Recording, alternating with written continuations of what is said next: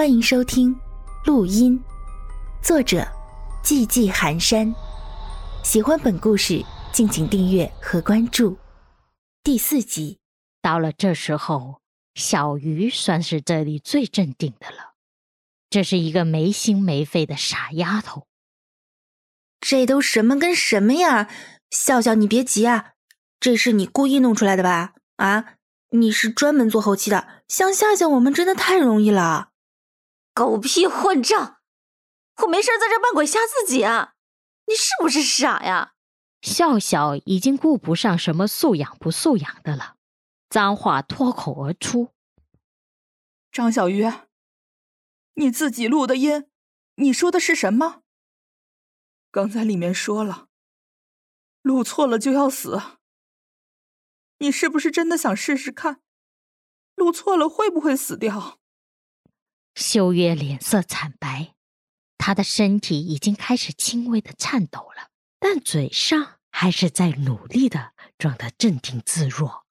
哎呀，肯定是个恶作剧吧？这女生出现的莫名其妙，还有这音乐，我是喜欢这首歌不假。但我真的没录，笑笑、月姐，你们要相信我呀！小鱼被两人的紧张与害怕感染了。几个女人凑在一起，叽叽喳喳，还没吵出结果的时候，方才被暂停的音频居然自动开始了播放。这一次，还是刚刚那个尖锐刺耳的女音。只是话语却变了，你们三个人都要死，所有人都得死。说完，一股黑气飘了出来，围绕三个人转了几圈后，分散开，各有一缕钻到了每个人的身体里。这下子，三个人彻底傻眼了。笑笑惊恐的大叫：“不关我的事儿啊！我不过处理了一个音频，怎么就遇到这种事啊？小鱼，你都干了些什么？你怎么会招惹到这种东西的？这、这、这个我也不知道呀。昨天晚上录音的时候，我没发现什么异常啊。这都是什么事儿啊？难道？”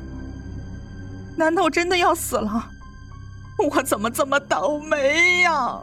修月崩溃了，他哀嚎着，眼泪都流了下来。不得不说，这办公室的隔音做的真是好，几个人在这里又跳又叫的，都没有引来人围观。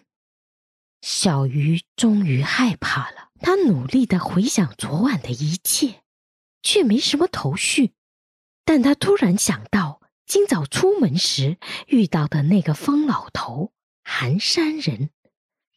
当时那疯老头说他招惹了不干净的东西，让他小心点。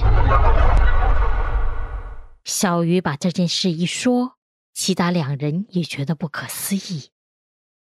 呃，怎么办？怎么办？难道，难道我们真的撞鬼了？小鱼啊，小鱼，这下我要被你坑死了！现在只有那个怪老头能救我们了。对对对，小鱼，快带我们去找那个怪老头！修月再也抑制不住内心的恐惧，他面色金黄，整个人就像是筛糠一样颤抖着。笑笑也附和着修月的话，小鱼面色有些发苦。之前他骂人家是神经病，现在又要去求人家救命，这前倨后恭实在是不像样。但是没办法，相比于小命，什么面子不面子的，通通都得靠边站。三个人赶忙驱车前往小鱼所在的小区，一路打听着，找到了疯老头的家，却没找着人。三个人只好打道回府。就在几人垂头丧气的走在回小鱼的住所的路上时，遇到了正手舞足蹈、念念有词的疯老头。这真是山重水复疑无路，柳暗花明又一村。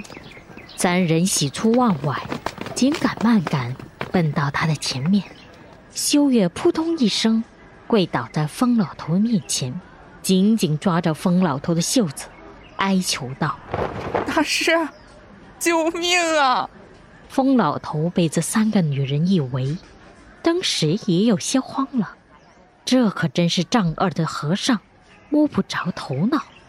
疯老头打了个鸡手，开口道：“无量天尊，敢问几位女施主，为主道爷我确实要做甚？我没钱的。咦，不对，这位女施主，今早我就见你印堂发黑，提醒你要小心注意。真的到了此时愈加厉害？”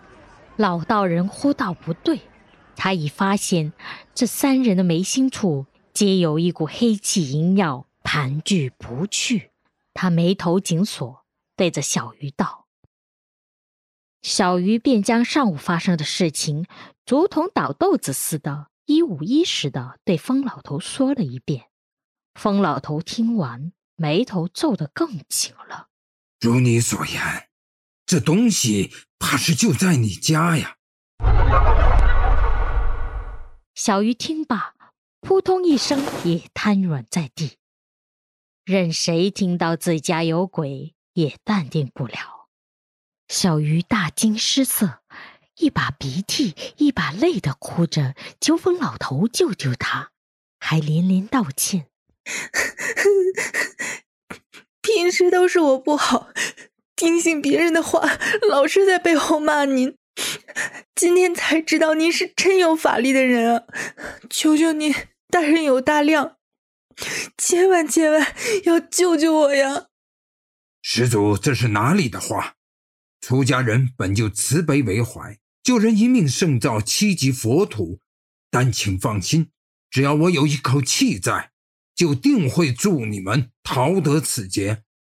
但现在敌情不明，我需前往你住处一观。其余两人听罢，连连催促小鱼赶紧带疯老头回家。